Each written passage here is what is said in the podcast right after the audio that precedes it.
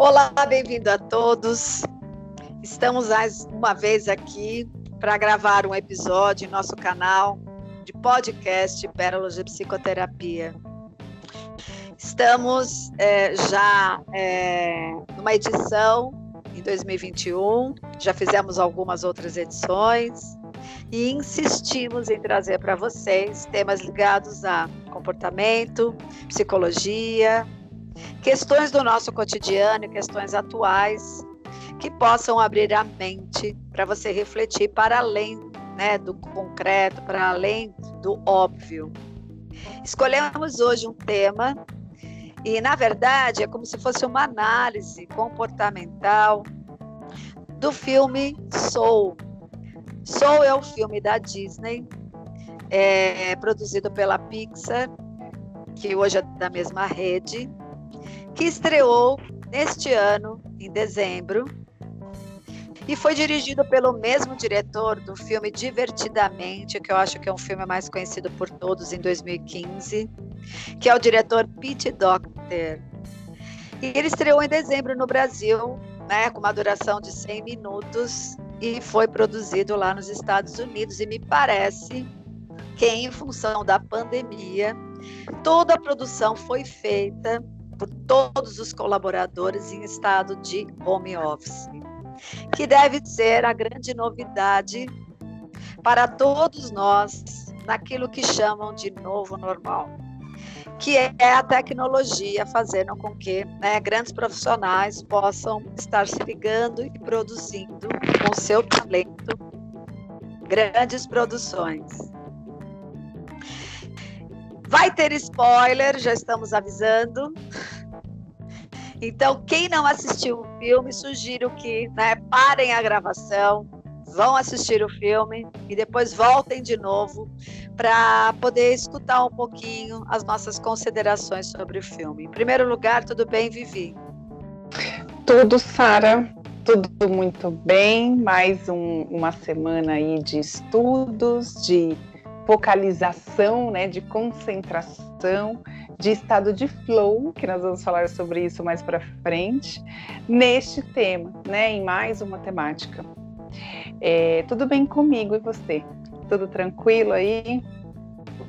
Tudo, eu acho que é um tema que traz para a gente um interesse muito grande, porque ele está né, a essa altura do campeonato da vida, ainda no século XXI, alertando, tentando abrir a mente das pessoas a mudarem os paradigmas e poder falar de fenômenos que vão para além vida, né? que estão em dimensões diferentes, em estados de consciência diferentes do que esse ao qual nós insistimos em achar que é o único, né? que é o estado da matéria. Mas eu acho que para ajudar a todos que nos ouvem, é bom a gente falar um pouco sobre a sinopse do filme, fazer um grande resumão do que o filme traz para depois a gente fazer nossas considerações. O que, que nós temos aqui? Nós temos um protagonista, que no caso é o Joe Gardner, que é professor de música do ensino fundamental, que está muito desanimado por não conseguir alcançar seu sonho de tocar no lendário clube de jazz The Blue Note em Nova York. Quando um acidente o transporta para fora do corpo, fazendo com que ele exista em outra realidade, na forma de sua alma. E ele se vê forçado a embarcar em uma aventura ao lado da alma de uma criança, que no caso se chama 22, que ainda está em aprendizados de como fazer e o que é necessário para vir para a Terra. Enfim, o filme se chama Soul, não é um nome por acaso, porque não faz menção apenas a um estilo musical né, é, que o soul trata. Por um acaso, soul é a mesma tradução em inglês para o termo alma.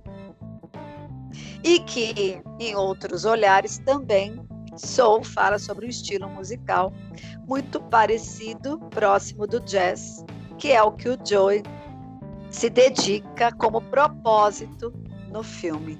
É daí que a gente vai partir. O que, que você achou do filme, Vivi, para começo de conversa? Olha, eu sou bem suspeita porque eu amei o filme. Eu já comentei, já fiz até uma postagem sobre ele, uma breve postagem sobre, que eu não quis nem dizer muita coisa, eu falei, não, eu quero, quero estimular as pessoas a, a realmente assistirem e cada um ter as suas próprias impressões. Mas eu tenho ainda aqui como meta assistir 200 milhões de vezes né, o filme para ser igual criança, assim, e, e, gravar, decorar até as falas, as cenas, tudo bonitinho, até os trejeitos dos personagens, de tanto que para mim fez muito sentido. Inclusive, Sara, eu tenho até trabalhado com esse com essa temática no consultório, nos atendimentos. Os próprios pacientes estão assistindo e estão vindo, né, para o consultório trazendo esse tema. Então eles chegam e falam: "Ah, você já assistiu a nova animação, né? Soul, tal?" E aí eu falo que assisti, aí pergunto o que, que, o que, que achou, e aí a gente começa a debater, a conversar sobre isso, né? É, sobre esse, essa temática. E não por acaso, é uma temática que eu debato sempre, discuto sempre no consultório. Né? Então a gente fala sobre estado de presença, a gente fala sobre missão, fala sobre propósito, é, que é tudo, né? fala sobre alma, que é tudo o que o, que o filme traz, né? E o que o filme estimula, convida, na verdade, né? A gente a olhar para isso. E você, Sara, começou aí, né, falando que a gente vem insistindo nessas temáticas de comportamento, de emoção, de psicologia, né, dessa educação emocional. A gente insiste, né, caro ouvinte, porque a nossa, uma das, um dos nossos propósitos nessa vida, né, que dá sentido às nossas vidas, tanto a minha quanto da Sara, é justamente fazer essa, essa comunicação sobre essas temáticas, sobre esses assuntos, né? Então, é, nós estamos hoje no consultório, amamos o que fazemos, né, Sara? Entramos, assim, também num estado de flow, nesse sentido de quando a gente está trabalhando, de quando a gente está atendendo ali o paciente, é, porém, a gente encontrou também um propósito que é, é, por meio do canal Pérolas de Psicoterapia, falar a mais, né? Falar mais do que a gente já fala no consultório para mais pessoas, para poder impactar mais pessoas. Então, assim, a minha visão do filme é essa. Eu simplesmente amei. É um filme que realmente convida a gente a pensar no nosso propósito de vida, o que exatamente é propósito, a pensar na nossa missão de vida e a pensar em todos esses aspectos, né? Do quanto a gente o quanto é importante a gente buscar o que nos realiza, o que nos satisfaz, o que nos deixa pleno, e é sobre isso que a gente vai permear hoje nesse conteúdo, né, Sara? Pois é, como a gente vinha falando, né, o filme, é, ele faz parte da sétima arte. A arte é algo que nos permite expandir a visão do nosso mundo para além da realidade. Por isso que uma vida social sem arte é uma vida que vai limitando o indivíduo, né, no, nos seus aspectos mais plenos, mais expansivos. E nada como a arte. Uma vez que a arte morrer, morre tudo, morre tudo mesmo. É uma animação da Disney, então chama atenção, porque cada vez mais a Disney está trazendo temas de reflexões mais profundas, às vezes barrando em questões delicadas, né? Em pleno século XXI ainda é delicado falar sobre os temas que esse filme, por exemplo, traz. Para ver esse filme, talvez seja importante pensar na possibilidade de mudança de paradigma, mudança de olhar, porque tem muita gente que assiste esse filme e não vai ver absolutamente nada tem muita gente que vai assistir esse filme e vai ficar extremamente tocado. E tem muita gente que até dorme, né? A gente tem aí relatos de pessoas que dormiram vendo o filme. Ok, cada um está num nível de consciência e pode acessar esse filme de uma maneira mais presente ou não. Ele é um filme para adultos? Ele é um filme para crianças? Né? Essa é uma questão que a gente já colocou aqui antes de ver o filme, né? Porque é um filme que fala sobre, em geral, experiências de quase morte, experiência de pós-morte, mediunidade, arquétipos e entrantes, que falam o quê? Que falam em relação a estados intermediários, né? Além da consciência. Então, é, há de convir que são assuntos delicados ainda dentro da nossa vida, apesar de já termos avançado tanto na física quântica, na metafísica. Eu acho que muitos desses estudos estão se aproveitando, então, né, dessas possibilidades que a ciência tem nos oferecido para trazer de uma maneira muito mais veemente realidades extrafísicas do que até então era aceitável. Né? Então, é, o filme traz o tempo todo estas grandes possibilidades, né? E aí a gente fica pensando, porque é muito difícil escolher por onde começar. O roteiro do filme traz, através do personagem, um cara que estava muito ligado a um único propósito na vida. Era o propósito de ser um músico e que bastava ser músico. Era um músico que tinha que tocar uma das bandas influentes em Nova York. Então ele estava tão amarrado nessa possibilidade que tudo ao redor dele não tinha vida a não ser isso. O filme traz claramente que ele era tão talentoso naquilo que ele fazia porque ele trazia esse dom que assim que ele entrava na música, e no caso do jazz, que é o jazz parece que é uma música que traz um espírito meio de improviso, e nesse improviso é quando a alma pode né, criar, né, pode se expandir na sua expressão através desse estilo musical eles começam a relatar no filme, a retratar, quando ele entra no auge né, dessa inspiração, esse tal dito estado de flow. Aí muitas pessoas vão falar, ué, mas o que, que é um estado de flow? Flow, em primeiro lugar, vem né, do inglês que fala sobre fluxo. É o estado mental de operação em que a pessoa está totalmente imersa no que está fazendo caracterizada por um sentimento de total envolvimento e sucesso no processo da atividade proposta, primeiramente, esse termo pelo psicólogo, que a gente tem uma dificuldade imensa de falar o nome dele, mas a gente vai tentar, que é um psicólogo, é, é um psicólogo é, húngaro, que se chama Kizinzenti Mihaly Mihaly. Me corrija, Vivi, se o termo não está certo. Kizentes e Mihaly. Mihaly. A gente treinou bastante o nome desse fulano, hein? Esse psicólogo húngaro que criou o conceito de fluxo, ou seja, estado mental altamente focado, trabalhou como chefe de psicologia na Universidade de Chicago. E ele tem até uns trabalhos interessantes que falam sobre isso, que é um aspecto que o indivíduo meio que se desdobra dentro dele mesmo, acessa outros níveis de consciência quando ele está totalmente embriagado por um prazer e um êxtase de estar em contato com aquilo que ele está vivendo naquele momento. Para ter um exemplo básico e mais acessível a todos, o indivíduo apaixonado. Aonde algumas características a, começam a acontecer quando esses caras entram em estado que a gente chama de flow, que é de fluxo, né?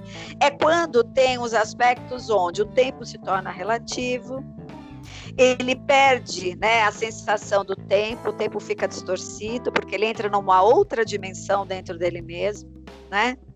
ele começa a ter um equilíbrio entre a habilidade e o desafio, ou seja, tem uma habilidade ali atuando e um desafio, mas ele consegue encontrar né, um equilíbrio nisso, e ele tem um êxtase de ver que a habilidade dele se presta àquele desafio que ele está envolvido, né? É, ele tem concentração, foco, um objetivo claro, a sensação de controle pessoal daquela situação, atividade, ele se sente grande, ele se sente maior, ele se sente em estado de né, sublime, como se estivesse em alfa, talvez em beta, chega a delta. Então, assim, é, o, o Joey, para quem assistiu o filme, quando vai fazer um teste para entrar na banda, né, de jazz, que ele tanto queria ter uma oportunidade, ele entra nesse estado de fluxo, ou estado de flow, que aliás, né, Vivi, o que a gente mais recebe em consultório são queixas de pessoas que se sentem ao oposto disso. Se sentem perdidas, veja, sem concentração e foco, desanimadas ou desalmadas. Lembrando que o estado de flow você tem que estar numa conexão muito profunda com a tua alma. Se sentem, às vezes, assim, com uma sensação de vazio, como se nada mais tocasse o coração, nada mais fosse interessante, né? Perdidas nesse aspecto. E de alguma maneira não vem êxtase há muito tempo em nada não se conectam né, com a linha desse amor, dessa coisa de eros, com algo que eles poderiam estar fazendo, mas não encontram. Até aqui, o que, que, você acha? Você percebe isso também que eu estou vendo? Porque nossa, pelo menos o que a gente vê muito, né? É, geração está muito carente desta possibilidade, porque você só pode estar, estar em estado de flow e fluxo, como a gente já estava conversando aqui no início da gravação, quando você está conectado consigo mesmo. E para estar conectado consigo mesmo e com a alma, você está o tempo todo dando chance, dando margem de fazer a prática do autoconhecimento que o autoconhecimento que você tanto gosta de dizer é a possibilidade de estar bem próximo de você, né? Se, é, se ajeitando, se, se percebendo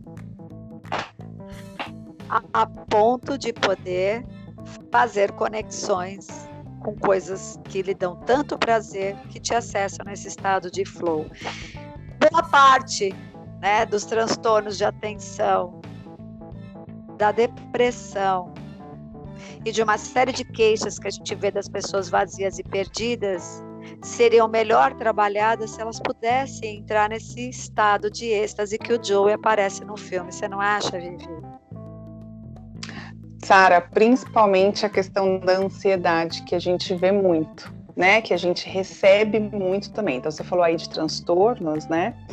É, e justamente quando, quando chega para mim, em particular, no consultório, né, para os atendimentos, a questão da ansiedade, a questão dessa, de eu não saber quem eu sou, de eu não saber o meu propósito, de eu não saber né, para onde eu estou indo, é, quem sou eu, o que faço, o que como, aonde moro, né, aquela coisa meio de programa de sexta-feira.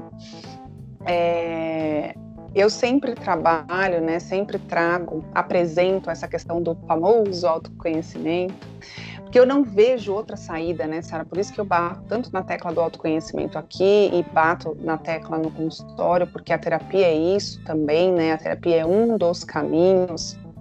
É, é uma das canaletas, como você falou, né? A gente estava aqui discutindo antes e você utilizou esse termo de canaleta, eu achei interessante, mas é um, é um dos vieses, né, que a gente precisa é, é buscar para realmente se encontrar, é por meio da terapia.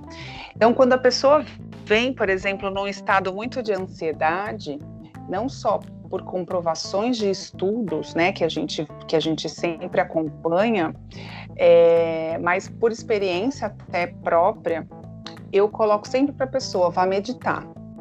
A minha, a minha prescrição, né, eu ponho lá, né, assim, vou, eu, às vezes até brinco, né, eu pego lá o, o prontuário lá, timbrado como se fosse de médico e falo, olha, sua prescrição vai ser meditar.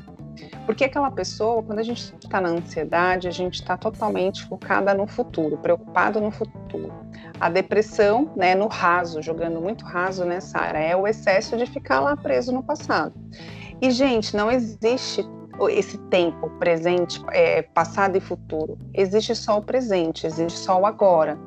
Nesse momento, você está ouvindo a um podcast, você está ouvindo a uma temática, duas pessoas que estão conversando sobre um determinado tema que te chamou a atenção e você está aí buscando conhecimento. Provavelmente, se esse tema te pegou e se a gente está sendo ali atrativa para você, você está em estado de flow nesse momento, ou seja, você está em momento de presença, estado de presença, você está no agora. E aí, até como você falou, né, Sara, o, o, tempo nesse estado de presença ele é muito relativo. Ou você sente ele passando devagar, ou você sente ele passando muito depressa. Então não tem aqueles encontros que a gente vai encontrar os melhores amigos, ou faz aqueles encontros anuais e a gente passa a tarde toda, ou passa um período e a gente fala assim, nossa, o tempo passou rápido, ou, ou eu nem senti é, o tempo passar. Não vi a hora passar é um estado de flow. Então, quantos de vocês, né, queridos ouvintes, que estão aqui nos, nos, acompanhando, já tiveram esse estado de flow? E quantos de vocês não sentem já há um bom tempo esse estado de flow por de repente não estarem inteiros e como a Sara falou, não estarem conectados, porque o que acontece, né, Sara, quando a gente está em depressão, em ansiedade, em angústia, a gente está desplugado, né? Estamos lá desconectados da nossa essência, desconectados, desconectados daquilo que nós somos, daquilo que nós viemos entregar para o mundo, daquilo que nós viemos servir para o mundo, porque missão é isso, né? É, é, é, esse sentido maior, é o que você veio entregar né, é, para o mundo. E conectar a, a nós mesmos é parar, é silenciar, né? É poder realmente estar voltado para você. E Sara, quantas vezes a gente tem essa dificuldade, né? Eu pergunto muito para o paciente assim, para o cliente, né? O que que você sente? Ah, eu não consigo dizer, Viviane. Ah, eu não sei. Não consigo nem explicar. E aí, por que isso acontece? Uma, porque nós somos analfabetos emocionais, infelizmente, nós não recebemos essa educação. E aí, nós cá estamos nós fazendo esse papel, né, Sara? Por isso que a gente, você falou da insistência e a gente insiste mesmo, né, em permanecer trazendo é, é, temas realmente para a educação emocional de todos que acham interessante os nossos temas e se propõem a entrar no estado de presença enquanto nos ouve, né? Então a gente não entra em contato com o que é básico, a premissa, a premissa básica nossa que nos conduz, que nos rege mais de 95% do nosso comportamento o tempo todo, que são as nossas emoções. Então aí como é que você não quer ter ansiedade, como é que você não quer ter depressão? É, até porque no filme, né, eles vai falar muito disso, porque na verdade, se você está dizendo dessa, desse estado esvaziado de sentido, né, o filme deixa muito claro e a pergunta que todos fazem quando vão questionar o filme é a questão da diferenciação entre propósito e missão. Né? Então, fica claro para a gente que é da área entender já no caso das pessoas que estão aí, como você diz, esvaziadas, né, de sentido, elas estão esvaziadas de propósito e nem imaginam que possam alçar, né, pelo autoconhecimento, uma imagem mais próxima da sua missão. Né? Então, houve uma discussão muito grande para a gente aqui de discriminar uma coisa da outra, o que, que é propósito e o que é missão. Né? E aí a gente brincou com alguns elementos né, simbólicos ou mesmo didáticos, que é a maneira que eu tento encurtar para poder deixar a coisa provavelmente mais digestiva, né? E a gente pensou na ideia mesmo da missão ser algo muito maior. Pensando na ideia do filme, né? É, todos né, que estão aqui estão, de alguma maneira, com um daimon, com uma marca própria, com uma possibilidade, capacidade né, de chegar a um, uma meta final, que seria a missão. Essa missão, de alguma forma, não serve ao ego. A gente estava também falando a respeito do aspecto teleológico da palavra. Ela vai para além do eu, ela vai para além do ego. Ela vai para uma coisa numa cosmovisão maior, ou seja, para o todo, não dá para você imaginar que você está aqui só para atender necessidades físicas, fisiológicas e só pessoais. Você pode até tentar fazer esse trajeto, mas aí você vai esbarrar nisso que a gente está falando. Um dado momento, principalmente na metanoia, que seria a metade da vida, segundo Jung, você há de esbarrar num vazio desgraçado que vai começar a ser bem encardido de passar. Por que vai ser encardido de passar? Porque você vai começar a perceber que as coisas perdem sentido, porque você não está aqui só para isso diga-se de passagem, né? Então, o indivíduo que está aqui e não tem a sensação que está servindo a algo maior, instrumentado do seu próprio talento, ele tem a sensação de que é uma vida vazia e sem sentido. Servir, né, servir-se apenas da vida não dá a você uma sensação de plenitude diferente de quem descobre como servir a algo maior né? E que isso de alguma maneira pode contribuir com o todo, que foi que aconteceu com o Joey. Então, antes de partir para a gente continuar falando do filme, a diferença mesmo, então, entre missão e propósito, no caso da missão, é esse caminho, a meta final. É aonde eu posso chegar com todo o potencial que eu tenho e trago, porque no filme, As Almas Antes de Virem, de acordo com essa leitura, elas passam em casinhas, aonde elas vão pegando ferramentas que dotam a personalidade dela de possibilidades, né? De fazer uso dessas ferramentas para servir essa missão. Só que, óbvio, nós estamos aqui inconscientes né, até certo ponto disso. E o propósito, quando estamos aqui, são aquelas tais canaletas que a gente conversou, que são caminhos alternativos, momentos de vida, aonde eu adoto um propósito como uma forma de viver, né, é, contemplar o que há de divino em mim, porque eu entro em êxtase, né, porque eu entro em estado de graça, porque eu entro na alegria e no prazer, me ligo eroticamente no sentido de eros e de um prazer, onde tudo se torna belo, faz sentido. E de alguma maneira isso vai fazendo um encadeamento até eu chegar na minha missão maior. Mas não existe missão maior, lembrando que só serve ao meu narcisismo, pobre ego. A missão maior que vem com êxtase maior é quando você sente que aquilo que você traz e a experiência que você viveu pode servir a algo maior que você e que tem a ver com o coletivo. Porque entendendo que servir ao coletivo faz você encontrar o sentido de vida e toda vez que você serve ao coletivo, você pode funcionar como um mecanismo para o desenvolvimento né, global e universal da existência e da vida. Parece poético, mas vamos falar aqui no arroz com feijão do dia a dia o autoconhecimento, o tal do autoconhecimento, vai fazendo você né, tirar todas as cascas da cebola, gradativamente, claro, porque é um processo. Você vai percebendo coisas de você, quanto mais você investe nisso, vai percebendo o que você tem que tirar da frente e o que você deve assumir, o que faz sentido continuar e o que foi a tua mãe ou teu pai que fez você é, ser, né? De repente o cara fez uma faculdade ou fez um curso ou está num papel porque a família acha bacana.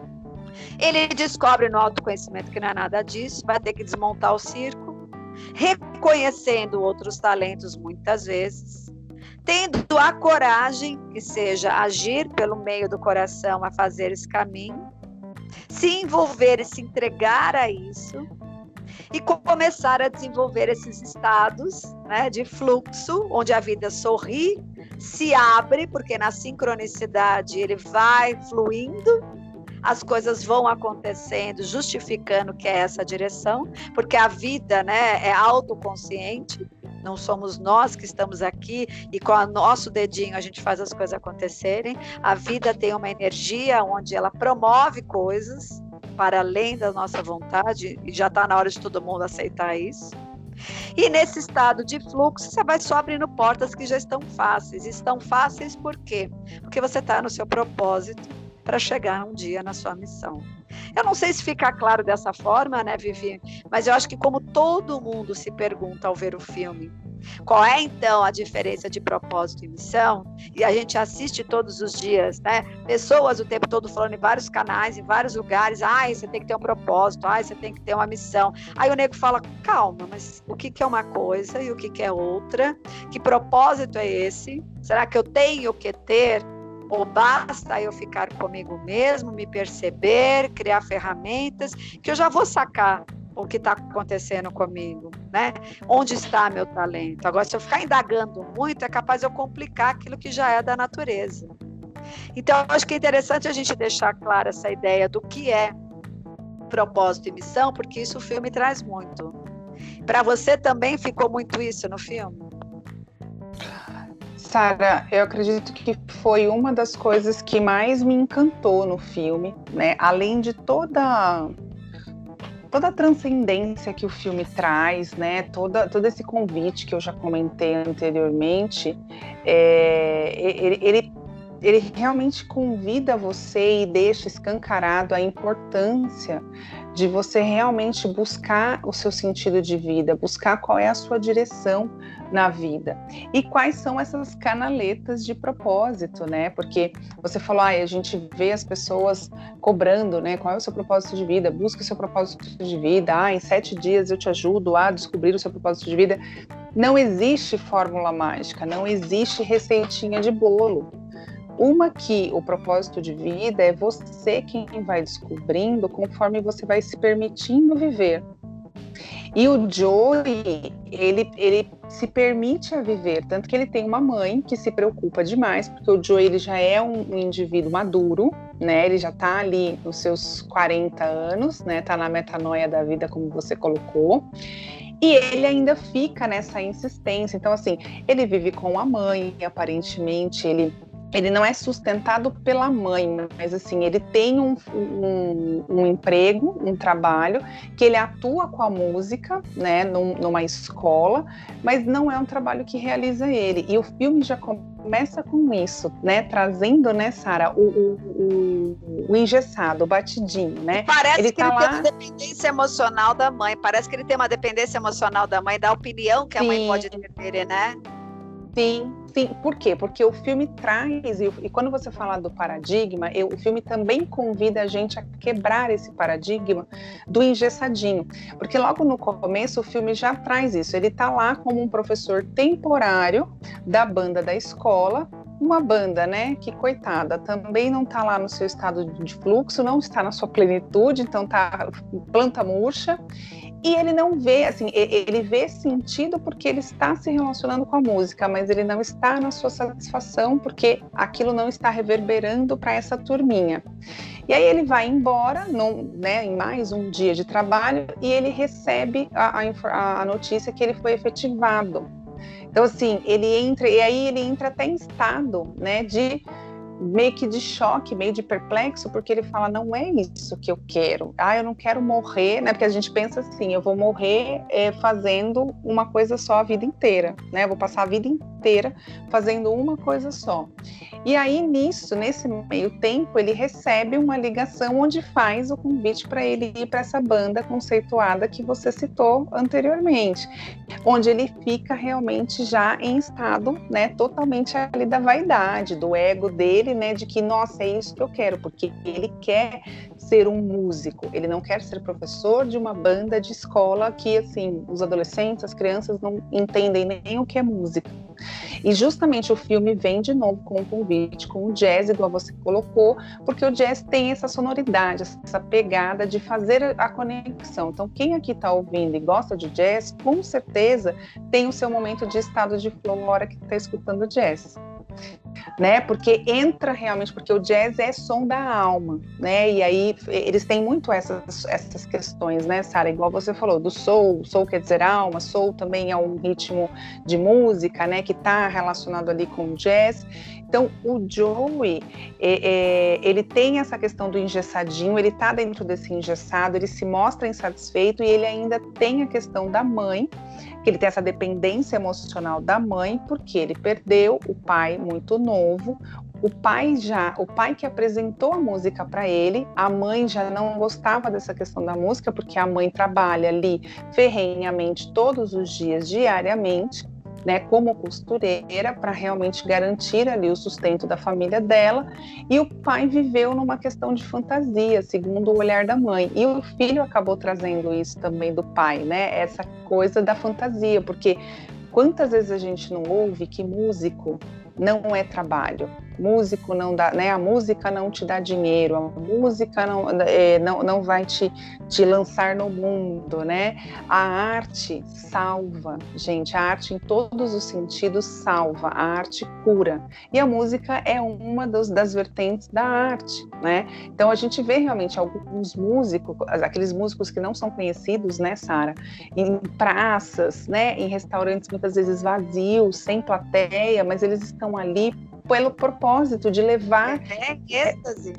É, é, no êxtase não ganhando nem um puto real, não ganhando nem um puto real. Eu já me perguntei isso. E às vezes eu, eu entro em lugares e as pessoas nem batem palmas, tipo, né? E aí, às vezes até pizzaria, aí você vê aquela pessoa tocando aquele piano, ele tá tão dentro dele, em si mesmado, ele tá num êxtase isso. ali eu acho que ele, ele, pode pensar naquele momento, né? O salão pode literalmente estar vazio, porque eu tô aqui no encontro de tudo, né? E é isso eu mesmo. No encontro comigo mesmo, né? E é, é e isso que o Joey faz. Quando o Joey vai para a banda, que aí ele recebe esse convite de, de, Ele vai substituir né, uma pessoa né, lá do piano que não pode ir. E aí essa substituição acaba sendo uma possibilidade dele ser efetivado também nessa banda. E só que ele precisa improvisar. Então é aquilo que você falou. Quando a gente também está em alma, quando a gente também está conectado com a gente, a gente tem essa, essa facilidade do criar eu vou para a criação. Então, assim, caros ouvintes, a Sara já está aqui me informando do tempo, o raio do tempo, que a gente entra em estado de flow aqui, a gente não percebe o tempo. Pois é, porque a gente não pode esquecer, e é uma coisa muito importante, que no filme aparece uma outra personagem, né? Tão importante quanto o Joey, e que representa um pouco do nosso coletivo no momento, que é a Alma 22. E eu queria falar um pouquinho sobre Sim. ela, tá? Como lá no filme faz-se uma menção ao número dela, 22, a gente não pode esquecer, a gente que estuda né, símbolos, que o número 22 é um número cabalístico e é o número dos arquétipos da alma. No tarô, ele seria a carta do louco, que seria, em outras palavras, o quê? O princípio de tudo e o final de tudo. Ou seja, ela está no filme como a sombra desse arcano, ou seja, ela vive o extremo oposto do que o arcano tem enquanto potencial. Né, de energia, porque nesse arcano, se ela é o princípio de tudo e o fim de tudo, né, na verdade ela está disponível ali, deveria em tese, para experiência. O louco é o arquétipo do puro. Não tem ideias preconcebidas, não tem medo, não tem preconceito, não tem raiva, não tem insegurança, não tem nada que o prende. Ele está ali com tudo predisposto a ser. Então, a sombra desse arcano no personagem da 22 acontece quando ela se nega a mergulhar na experiência nova rumo ao desconhecido, como a carta do louco prediz. Toda vez que sai uma carta do louco no tarô, você está fazendo um processo de autoconhecimento, ali diz, é toda a possibilidade ali existente. Né? Você está com a carga cheia de energia para se lançar a viver aquela experiência. Mas no filme, a 22, ao contrário disso, por isso que a gente fala, está vivendo a sombra disso, ela se nega, ela entra numa retranca, ela entra na negação desse potencial. Ela não aceita né, encarnar a possibilidade do novo. Então, quando ela consegue entrar na experiência humana, e para quem assistiu o filme, a gente já avisou que vai ter spoiler, ela entra por um acidente, os dois vêm para a Terra e ela entra no corpo do Joey, ela vira da sombra à luz. E todas as experiências através né, do corpo do Joy dão a ela a condição de viver o aspecto tântrico, onde ela possa viver os sentidos, os cinco sentidos. E tudo se torna encantador. E ela traz à luz né, o como pode ser bom viver e mergulhar na aventura do desconhecido da vida. Que no, no, na condição dela inicial, ela já tinha sido né, assediada por vários mentores, que no filme cita que os mentores instigam, né, é, inspiram as almas que é, ainda né, não vieram para cá a possibilidade de vir.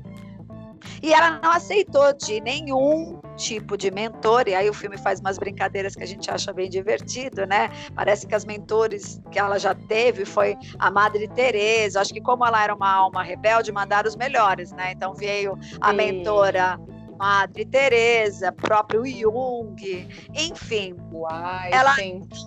ela não deu chance os caras e falou: não, me nego a ir e não quero entrar em contato com isso. Só que quando ela entra sem querer, e para quem assistiu o filme vai entender, né?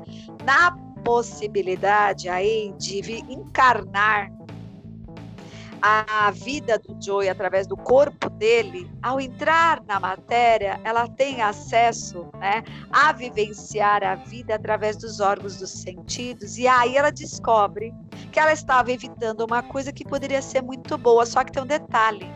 Ela começa a viver pelo corpo do Joey algo que o Joey tinha e também não vivia, que é a possibilidade de explorar numa dimensão muito mais ampla todos os prazeres das pequenas coisas que o Joey estava tão ligado e obcecado, porque ah, veja bem, é um propósito pode levar você a obsessões. Uhum. isso é a uhum. sacada boa do filme. O Joey estava tão obcecado pelo único propósito, visto que nós não temos um único propósito na vida, isso pode desequilibrar também a tua busca, né, a tua, a tua trajetória, que ele deixava de perceber, como muitos de nós fazemos, as tão boas coisas outras que nos cercam, desde coisas simples, que era o sabor da pizza, né, o êxtase de ver aquela folhinha caindo da árvore, a luminosidade do sol na terra, a brisa, enfim, essas coisas todas que a gente já sabe, né, que muitas da, até dos budistas e do, do, dos, da, de quem faz o trabalho meditativo fala, observe sua respiração, percebe sua sensação, como é que está seu corpo aqui agora que a gente deixa de viver no dia a dia, correndo atrás do pão, né? Nosso de cada dia. E ela traz para o Joe essa sacada.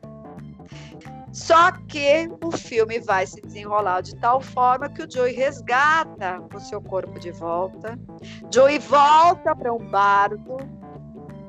E nesse bardo ela se perde.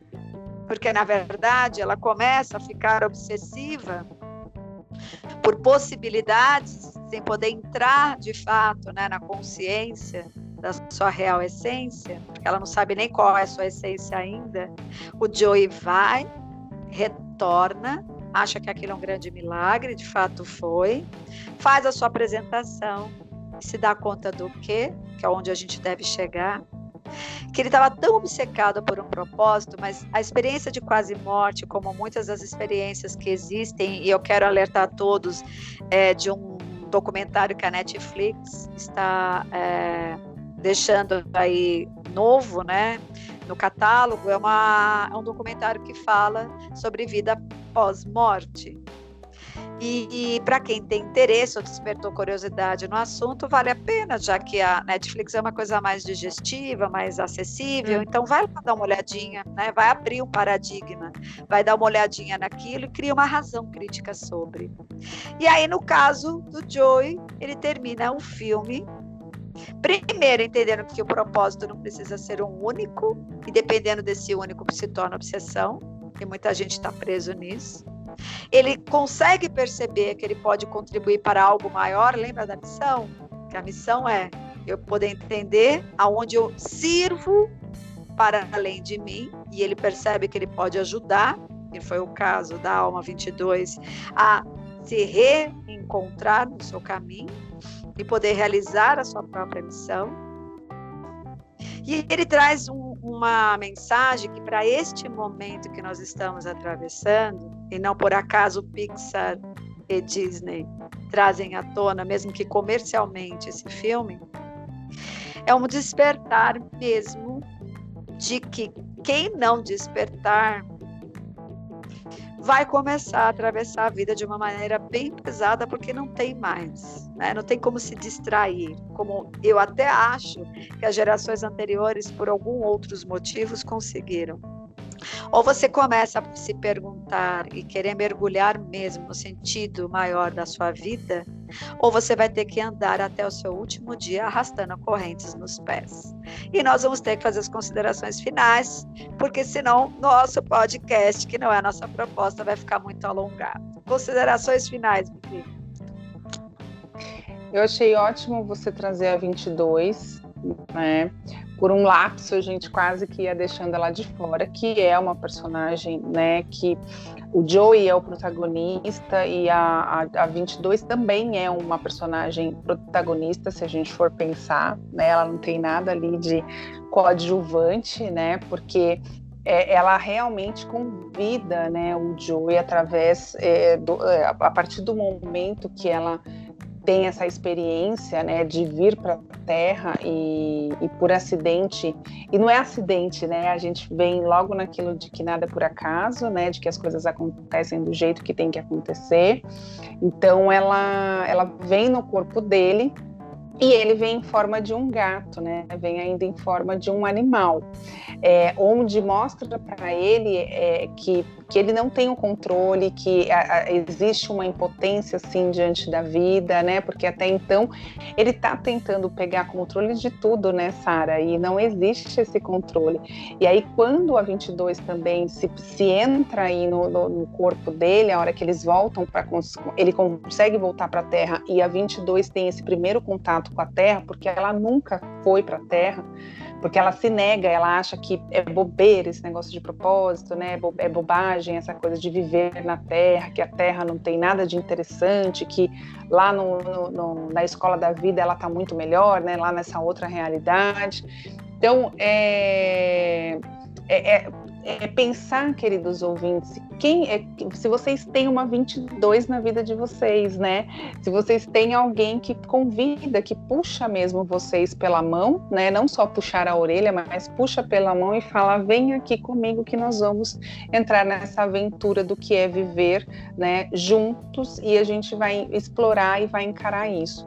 Então, Sara, quando você traz, né, todo o contexto de que ela vai realmente percebendo que que é experienciar a vida na simplicidade da vida, é onde a gente se conecta em quem somos nós. É a gente realmente se, se permitir ao simples da vida. Então, o luxo não nos conecta, o excesso não nos conecta, é o básico, né? É o menos, aquela famosa frase, o menos é mais, é exatamente isso. Então, queridos ouvintes, aqui fica uma reflexão por meio dessa análise que a gente fez dessa animação recente, de que além do seu propósito, da sua missão, como é que você tem se conectado com você mesmo? Quais são as simplicidades da vida que você tem se permitido experienciar? Essas são as minhas considerações, Sara. E para fechar, lembrando que quem não veio para servir não serve para nada. E boa parte dos vazios, você está perguntando da onde vem, vem daí. Simples assim. Tem muita coisa para falar do filme, mas a gente explodiu o nosso tempo. Agradecemos de novo a atenção de vocês e se vocês chegaram até aqui com a gente, é porque realmente vocês estão nesse estado de consciência buscando, tanto quanto a gente, né, é, ampliar muito mais a nossa visão em relação a essa vida é, e sair do comum. Beijos a todos. Beijos, até a próxima semana.